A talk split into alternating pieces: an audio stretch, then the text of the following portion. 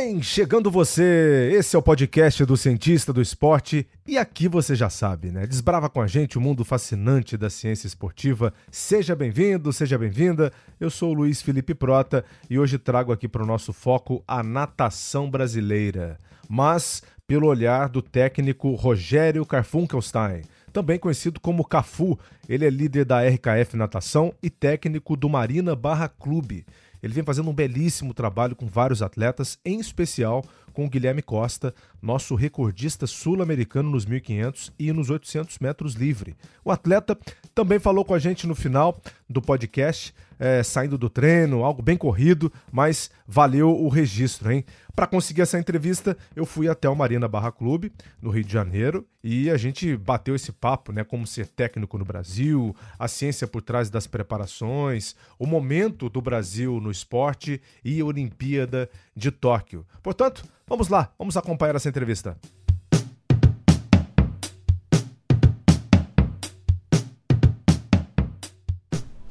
O cientista do esporte hoje chega aqui no Marina Barra Clube, quartel-general do técnico, do professor Rogério Carfunkelstein, e a gente vai bater esse papo com ele hoje aqui. Rogerão, olha, é uma satisfação imensa receber você aqui no nosso podcast, e a gente está vivendo todo esse clima aqui do clube, né?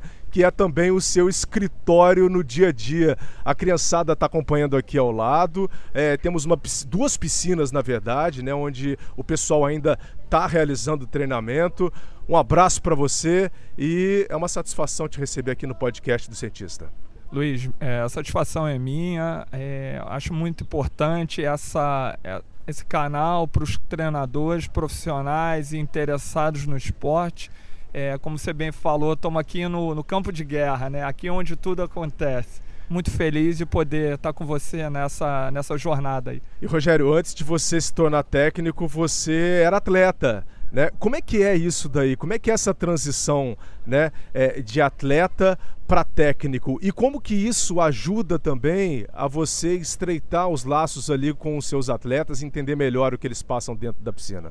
eu acho que como, como atleta, né, você aprende a, a entender o que realmente te passa no corpo e na cabeça do, do, do, do atleta, do, do cara que está treinando, que está superando, competindo, sofrendo.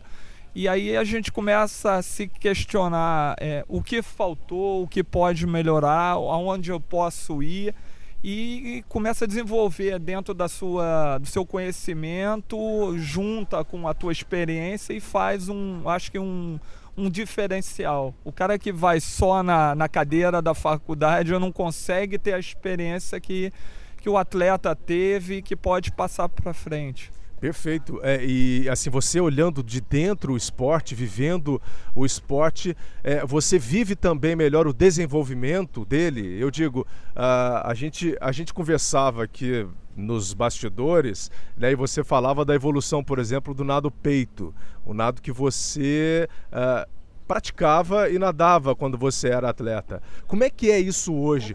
O, o, quanto a natação evoluiu em termos de esporte? Onde vamos chegar?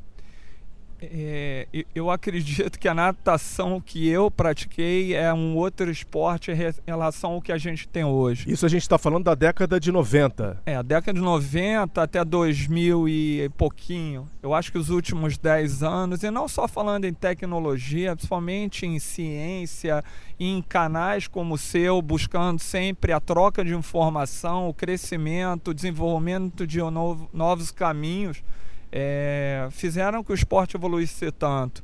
Isso é bom porque eu vivi um esporte é, ainda um pouco amador, um início de um profissionalismo, mas que uma, uma, uma mudança muito grande para hoje no aspecto treinamento. Eu acho que é muito diferente. É bem diferente. É, eu me lembro quando a gente treinava, que a gente treinava, por exemplo, muito mais volume é, não havia uma especificidade muito grande, por exemplo, com cada atleta. É, Acredito que ainda você tenha isso hoje, né? Você tem ali a, as piscinas uh, cheias de nadadores e nem sempre você vai conseguir uh, treinar individualmente, cada um dentro da sua valência. Mas como é que está isso hoje, por exemplo, para a gente é, deixar claro? Você consegue fazer o trabalho em grupos, pelo menos, velocistas, fundistas, e consegue segmentar cada prova de cada um? É, falando de uma coisa macro, é, dentro da minha estrutura, até o infantil, nós conduzimos a coisa de forma grupo. É, um trabalho direcionado para o grupo, para que algumas coisas sejam desenvolvidas de forma igual. É, a partir do juvenil, eu procuro dar um pouco mais de individualidade e objetividade específica é, aí sim, subgrupos, é, fundo, fundo, velocidade, estilo, alguns momentos homem, mulher, para que a gente consiga ser muito assertivo no objetivo e necessidade de cada um. Então é, é, é uma coisa que eu acho que cada vez mais está é, tá sendo necessária para você alcançar um andar maior, mais alto. Tá? É ser objetivo e, e bem específico. Perfeito. É, vocês têm, por exemplo, o desenvolvimento hoje né, de atletas fundistas, já com destaque mundial. A gente está falando aqui do Guilherme Costa, é um atleta que é recordista sul-americano. O Guilherme, ele não só nada os 1.500, mas também os 800 metros. Como é que é para você se, se, aprofundar realmente uh, nessas duas provas e trabalhar com fundistas, que é, uh, eu não vou dizer o oposto do que o Brasil sempre fez, mas o Brasil, tradicionalmente, historicamente, uh, sempre teve grandes nomes velocistas, né? Se a gente for puxar aqui, por exemplo, Gustavo Borges, o o nosso recente uh, César Cielo, né, tricampeão mundial, recordista mundial atual ainda. É, como é tentar agora fazer o Brasil brilhar numa modalidade, né? E a gente está falando aqui já de Olimpíada, a gente vai entrar nesse assunto daqui a pouco. Como é fazer o Brasil ser destaque numa modalidade em que nem sempre fomos reconhecidos? Luiz, para falar disso, vamos, vamos trabalhar o conceito do, do treinador. O que, que é o treinador? O treinador recebe o atleta e ele tem que olhar o atleta e procurar o melhor dele. Você direcionar é, por uma velocidade só porque o teu programa é para velocista, você pode queimar atletas. Então você tem que olhar para o atleta e para o que ele pode fazer, para o que, que você vê no atleta. E no meu caso, com o Guilherme, é, desde o início do trabalho, estamos fazendo, falando há 10 anos, é, ele tinha aptidões que mostravam ele para esse caminho. Ele já era um fundista? Não. Ele se tornou um fundista. Por quê? Porque o trabalho foi direcionado. Da mesma forma que outros atletas vêm, a gente encaminha ele para um caminho mais de velocidade o, o meu programa ele tem fundamentos desde o mirim, petis, infantil e para cima. É níveis de desenvolvimento. É um programa de desenvolvimento a longo prazo. A gente não visa o melhor petis, o melhor é, infantil. Não, a gente visa preparar o atleta para que ele, na época correta, atinja a excelência na velocidade, no meio fundo ou no fundo no caso do Guilherme, no fundo. Né? Então ele foi preparado, em alguns momentos até preservado. Né? Ele não nadou o fundo imediatamente, ele foi preparado para no melhor momento ele começar e aí eh, desenvolver. Porque eu imagino que deva ser difícil também você imaginar uma criança de 12 anos, por exemplo, de 11, 12 anos, é, pensando e já trabalhando, por exemplo, para nadar 1.500, para nadar 800 metros. Primeiro que você não tem essas provas uh, para essa idade, né? É, é, mas essa transição de trabalho, de fato, ela é muito importante. Como que a ciência ela, ela te ajuda nisso e como que ela foi também um suporte para você uh, para esse desenvolvimento? Então, é, eu não digo nem em relação à velocidade de fundo. Eu, eu construo, né, dentro da minha filosofia, atletas mais novos nadando os quatro nados, nadando uma provinha mais longa, uma provinha mais curta, mas sem saturação.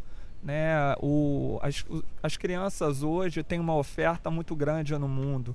Então, é, para a gente reter eles no esporte, tem que ser bastante agradável, lúdico e motivador. E aí você a cada passo, a cada ano, a cada degrau, você vai adicionando novos ingredientes na construção desse grande atleta. E a ciência ela traz o, alguns é, benefícios quando mais novo é a questão do, do, do, suporte da saúde, né? você mapear algum eventual problema, é, você ter é, estratégias que a, que a ciência criam padrões e parâmetros para você enquadrar o teu atleta sem queimar, sem dar menos ou mais o sim necessário para ele. Perfeito. É, eu, eu, recentemente ouvi o, o, Michael Phelps numa entrevista dizendo que o Bob Bowman, né, o seu técnico, ele tinha uma quantidade de dados né, e de estatísticas em relação a ele que ele mesmo ficou chocado, ele ficou, ele ficou impressionado. Hoje ele olha para esses dados e ele está falando de dados lá de trás, né, de quando ele era novo ainda, de quando ele tinha 14 anos, 15 anos, quando ele treinava em Baltimore. É, e, e assim, hoje ele usa isso, hoje ele usa isso para entender por todo o processo pelo qual o corpo dele passou. Né? Porque a gente está falando aqui de um garoto que com 15 anos de idade já estava disputando a primeira Olimpíada. Né? Como é que é a sua relação com números é, e acompanhamento na beira da piscina, Rogério? Você tocou num ponto que é, é, minha, é o meu maior alicerce. Eu sou apaixonado por números. Os números dizem praticamente tudo.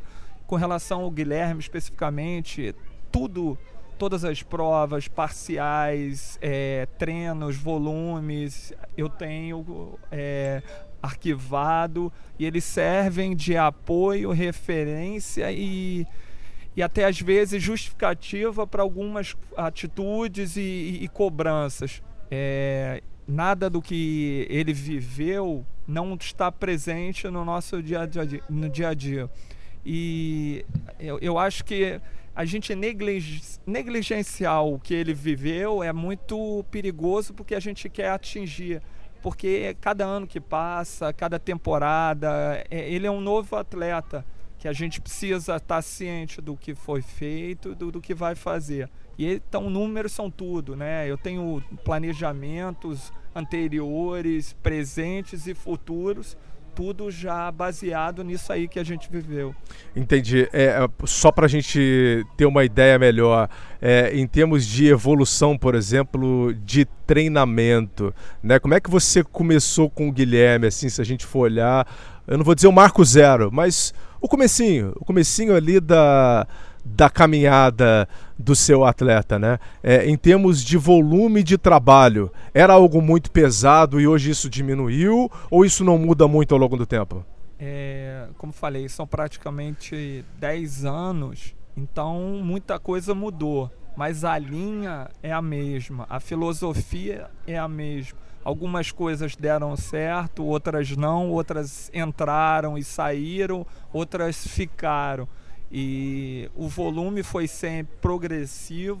Já tivemos, é, acho que dois anos atrás, um volume maior do que ele faz hoje, mas hoje uma qualidade muito grande. Até porque alguns fatores foram adicionados, como a preparação física, que obviamente atuam diretamente no como ele vai poder suportar esse volume volume por, volume, não, nunca foi o, o, objetivo. E o atleta, ele, ele entende aquilo que você está querendo também? É, ele consegue ter noção desse planejamento né, para um ciclo olímpico? Entrando agora na conversa já do ciclo olímpico. Ele entende e ele conhece bem o corpo dele a ponto dele dele, dele pensasse bem, agora eu tenho que fazer assim, eu tenho que nadar assado, né? eu tenho que a, a, levar o meu corpo a, a um determinado nível de estresse tal que eu sei que daqui a seis meses, oito meses, eu vou estar respondendo dessa maneira. Eles conseguem, uh, pelo menos, te passar um pouco dessa resposta? Luiz, isso está muito atrelado à confiança. É, quando nós pensamos em treinador no Brasil, a gente pensa em resultado. É, quanto mais resultado, mais confiança. Mas também tem que ter períodos sem resultado, porque é o período que você está preparando, construindo, modificando alguma coisa que você precisa é, é, impor, tirar e fazer com que o atleta funcione diferente. Fazer sempre o mesmo é ter mesmo sempre, é sempre o mesmo resultado. Então, é, se eles confiam em mim, se eles confiam é, na nossa relação, eu exponho para eles: olha, nós vamos fazer uma semana assim, porque é importante, vai sofrer, vai, mas lá na frente dá certo. E dá certo, o cara não, não tem dúvida naquele processo. Né? Mas infelizmente, aí falando na, na natação no geral, no esporte brasileiro, o longo prazo no Brasil não existe. Né? São poucos. Você fala em termos de investimento também, né? Aquilo também. que você é, tem que ter para dar sequência ao trabalho em termos financeiros, de infraestrutura. Sim. É, imagina você chegar para um, um, patrocinador e falar: ó, investe em mim quatro anos, que daqui a quatro anos eu vou te dar uma medalha olímpica. O cara não vai te dar. Ele quer o resultado amanhã. E aí é, você tem que mudar, trabalhar de acordo com aquilo que você está recebendo. E aí você algum momento você vai se perder, né? Então, é, graças a Deus, eu acho que um, um, uma grande conquista, um grande atleta, ele é feito de competência, trabalho e sorte. É, a sorte foi é, que, graças a Deus, sempre os resultados aconteceram na medida que a gente planejava. É, e também os períodos que eu falava, olha, agora não, agora vamos esquecer resultado e vamos, vamos botar capacidade para dentro do corpo né? Para depois é, subir um degrau e poder realizar mais melhor. Então, é, mas assim, a nível de investimento, é, graças a Deus nós temos um investimento, um apoio que acredita na filosofia, mas a grande maioria não, não vem. Olha, eu fiz um convite especial também para o nosso Alexandre Pucialdi, nosso amigo, é, para ele deixar uma pergunta para você aqui, direto do blog do coach. E olha só o que ele te perguntou. Legal.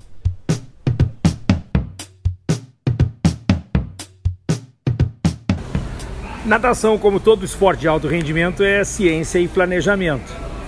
E o Rogério Carfunkenstein, mesmo não tendo toda a estrutura ideal que se poderia montar nos grandes clubes do Brasil, ele consegue fazer um trabalho muito específico. A minha pergunta é exatamente essa: como é que, sem toda a capacidade de ter uma super equipe multidisciplinar, ele consegue fazer um planejamento? Ele Talvez a, a, saída seja ser um pouco mais específico, acompanhar de perto todos os passos dos nadadores, a vida, a rotina, até para que ele possa oferecer o trabalho mais adequado. É isso.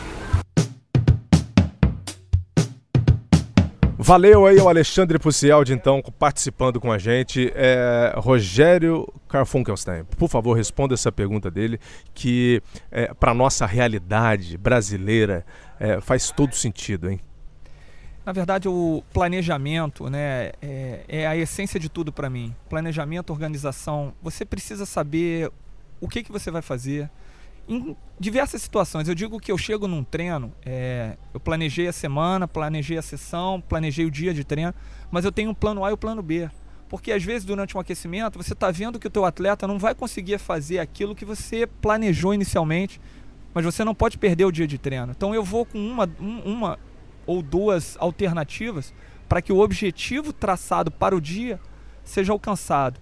É, a flexibilização do planejamento de forma racional ela é essencial para que a gente não perca um dia de treino, para que a gente não perca uma sessão de treino, que às vezes é muito, né? Você tem planejou, olha, eu planejei para uma quinta-feira um trabalho dessa necessidade e aí o teu atleta não está muito legal, dormiu mal, está um pouco dolorido, porque a carga de preparação física está forte, aí a resposta dele é, foi um pouco diferente. E aí o que, que você vai fazer no dia do treino? Você vai impor aquilo que você planejou sabendo que ele não vai atingir o objetivo? Ou você vai buscar, dentro do seu planejamento, já levar uma outra condição para que no momento ali você consiga mudar e atingir um objetivo grande no treino? É dessa forma que eu penso eu não, eu não, não costumo desprezar as, as sessões de treino chave da semana. Né? Tem dias que realmente você tem que carregar o piano e tem outros dias que você tem que fazer do tudo para atingir o teu objetivo. Não simplesmente, ah, não, tem que passar por cima. Passar por cima, ok, mas desperdiçar nunca. Né? Então eu, eu, eu busco assim, é, ah, as condições não são ideais, a estrutura não é ideal. Isso não pode ser limitador do meu programa. Ah, eu procuro estratégias de, de, de, me aproximar dos meus atletas, de conhecer o dia a dia deles, de olhar para a cara deles.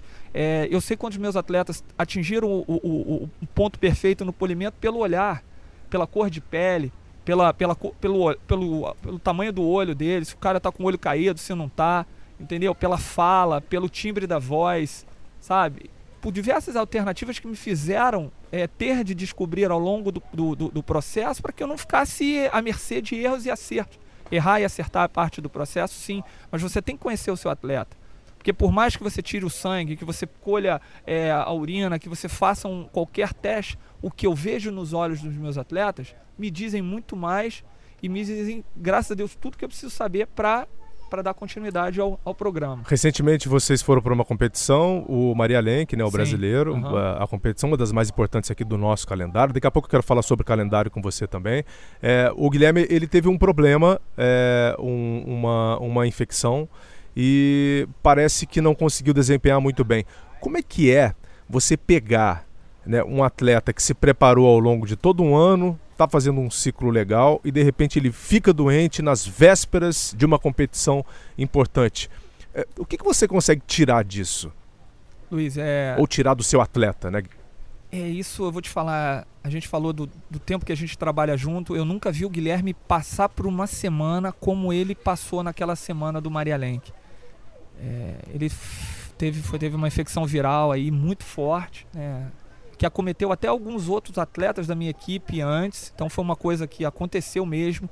É, e que eh, nós fizemos 32 semanas de preparação para aquela competição. Ele fez a sua melhor preparação, estava fazendo seus melhores treinos e no dia da realização a coisa, a coisa aconteceu. E, e o 800 livre foi trágico para ele.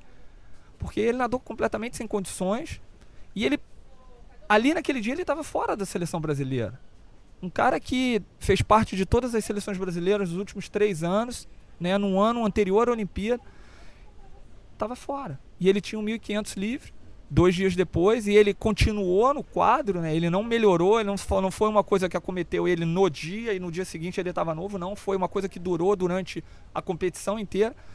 E ele no 1500 ele se redescobriu. Então eu, eu digo assim, valeu a classificação para ele, mas mais do que tudo valeu ele descobrir dentro dele o que, que ele precisa fazer em momentos como esse, porque ninguém está é, isento disso na vida. Você pode e, e acontece.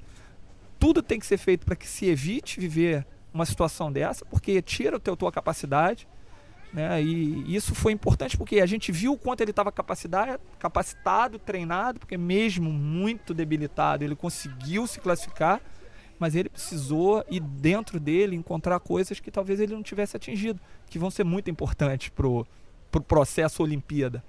Né? Você acredita que você não tenha nem tempo de ficar apavorado no momento desse, né? Não, é, eu acho que a minha posição ali é como, como a gente estava falando, da confiança, de olhar no olho do cara e falar, cara, se o mundo cair, você tem o, o amanhã para fazer diferente. A tua vida não acaba hoje, né? Então nós temos que amanhã fazer né? Mas sem, sem medo, sabe? Nós traçamos uma estratégia para o 1500, ele executou perfeitamente.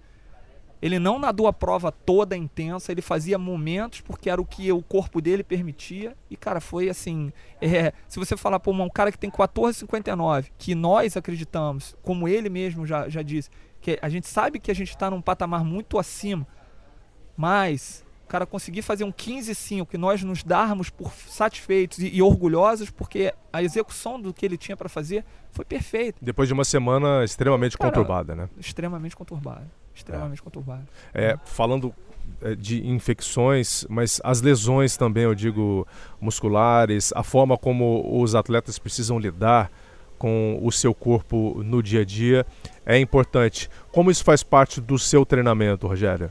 Luiz, a gente falando do, primeiramente do grupo, o grupo tem um nível baixíssimo de lesões.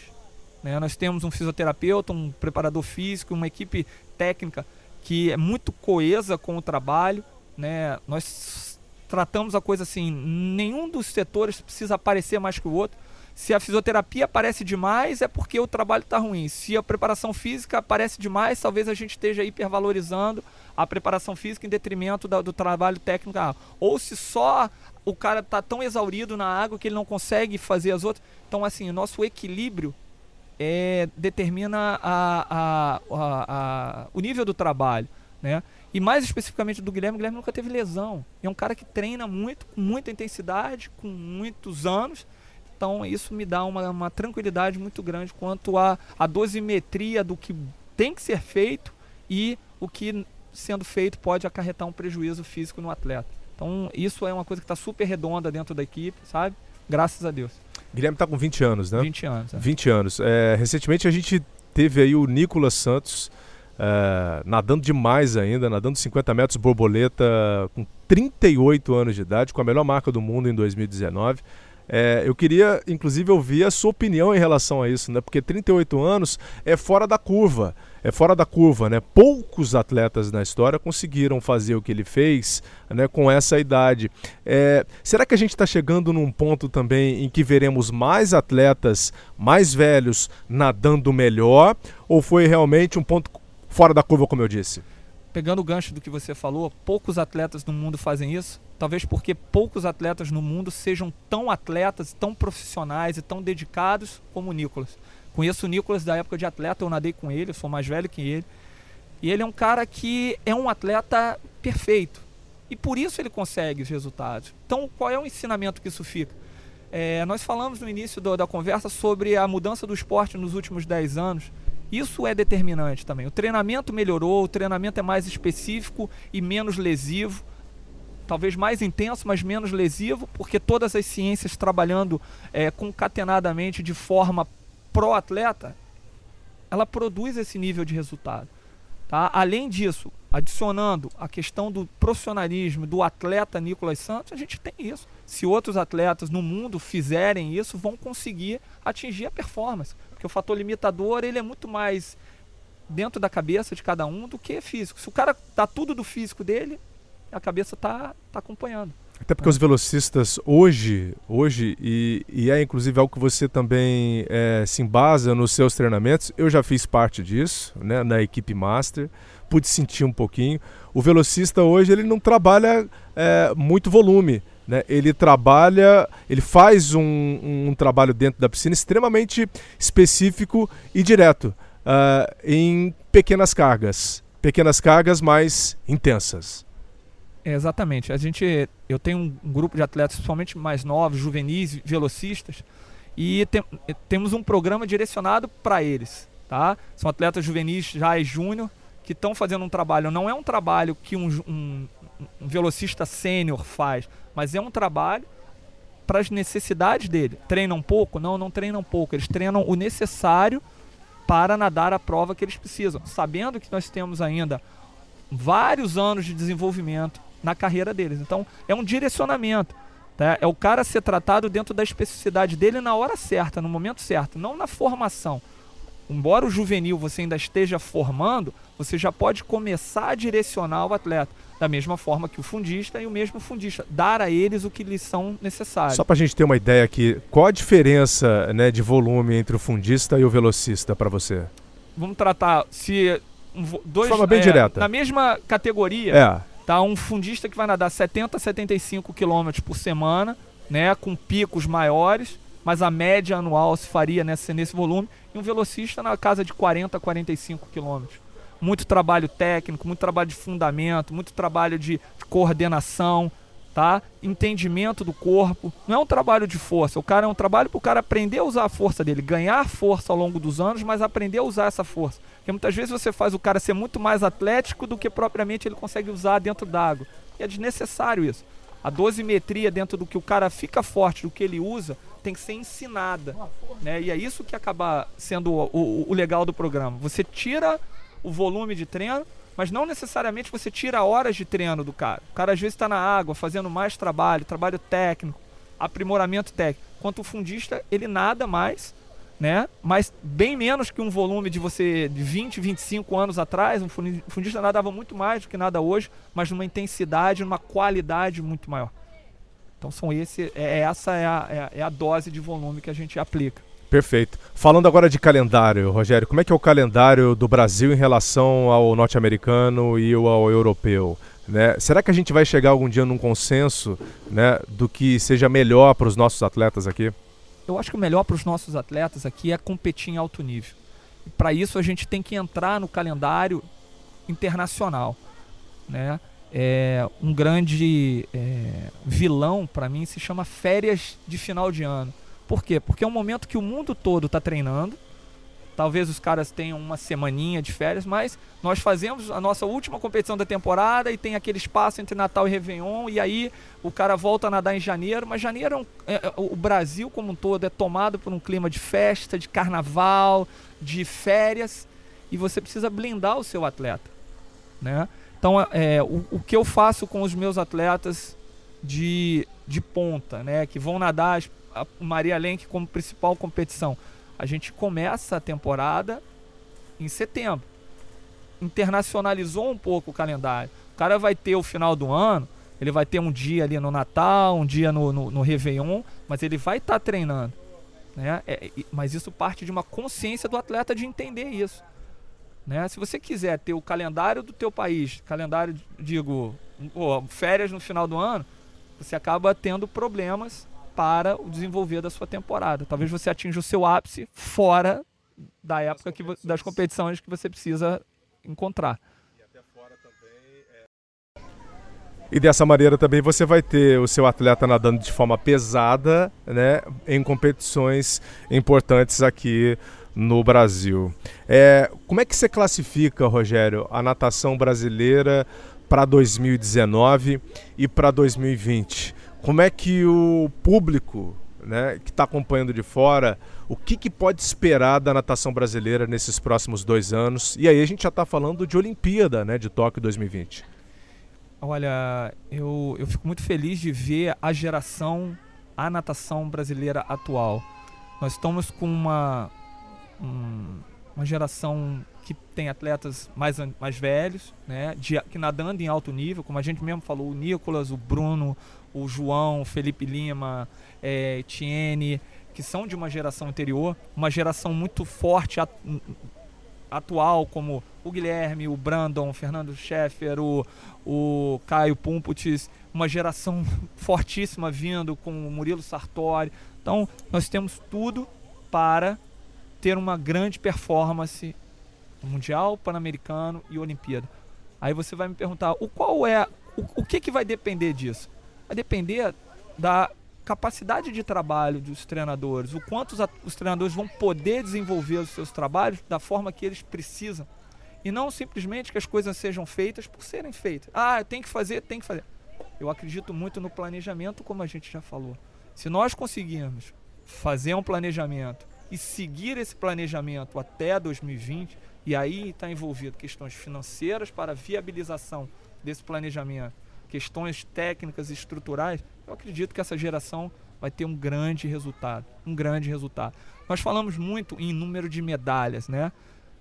Medalha é uma coisa que a gente vai poder ter mais convicção disso depois do Mundial ou mesmo no, no, no próximo ano. Mas é uma geração que vem crescendo ano a ano temos dois revezamentos, temos atletas novos, até não mencionei o Breno Correia, que é um menino que vem numa ascensão muito grande, o Luiz Altamir, então são muitos atletas bons que a gente tem que podem chegar em 2020 para fazer uma grande performance. E eu acredito que é, as pessoas precisam torcer a favor disso, não estarem mais, ah, vamos, vamos questionar porque nada é feito, porque a dificuldade financeira é do país como um todo, mas como a gente falou, também é, não é limitante no, no trabalho.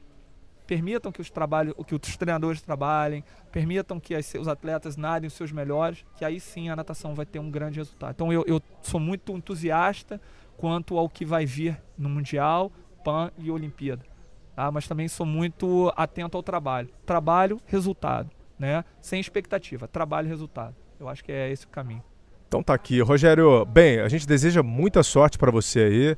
É, eu, não, eu não sei se sorte é a palavra certa. Também. Né? Também. Também. Também. Também. É. Você acredita em sorte? Sempre. É um componente, né? Porque às vezes você fica de fora de uma final olímpica por um centésimo e você, vai, você é melhor ou pior do que um índice olímpico ou que uma final olímpica por um centésimo. O fator sorte, às vezes, tem que estar aliado a, a, ao lado do, do atleta. É. A sorte sorri para quem trabalha, né? Sem dúvida. Agora não adianta não trabalhar e esperar ter sorte só para realizar. Não tem, é trabalho. Só o trabalho constrói. Mas a, a, sorte te dá, uma, dá um empurrãozinho, né? Numa hora ali que você esteja num aperto. Perfeito. Rogério, que bom que o Brasil né, tem técnicos como você também. É, esse espaço vai trazer também outros técnicos é, dessa sua geração, né, que vem fazendo um grande trabalho para que não só né, olhemos para as medalhas, como você falou, né? mas para que a gente desenvolva o esporte de base no Brasil e para que isso se torne também uma fonte inesgotável de novos talentos e futuros nadadores, para que isso impacte na vida de outras pessoas. Rogério, foi uma satisfação imensa trazer o cientista do esporte até o Marina Barra Clube. A gente, inclusive, pede desculpas né, para quem estiver ouvindo em casa, aí, por todo o barulho aqui em volta. Estamos aqui no calor do momento, crianças, atletas, é, todos caindo na piscina, na água ao mesmo tempo. E então deu para a gente sentir um pouquinho e acompanhar esse outro lado aqui do Rogério Carfunkenstein. Valeu, Rogério. Até a próxima, hein? Obrigado aí pela oportunidade. Tamo junto. Vamos que vamos. Valeu. E no meio da nossa gravação apareceu também o Guilherme Costa. Estava terminando uma sessão de treinamento e não pôde ficar de fora também da nossa entrevista. Acompanhe só.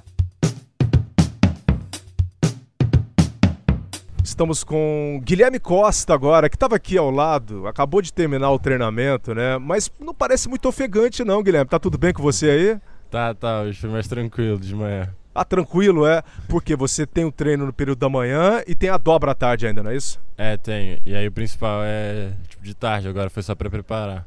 Ah, entendi. Mas qual que é a parte mais pesada mesmo? É sempre à tarde? De manhã o Rogério não costuma arrancar o couro, não? não, às vezes sim, mas de tarde sempre é pior.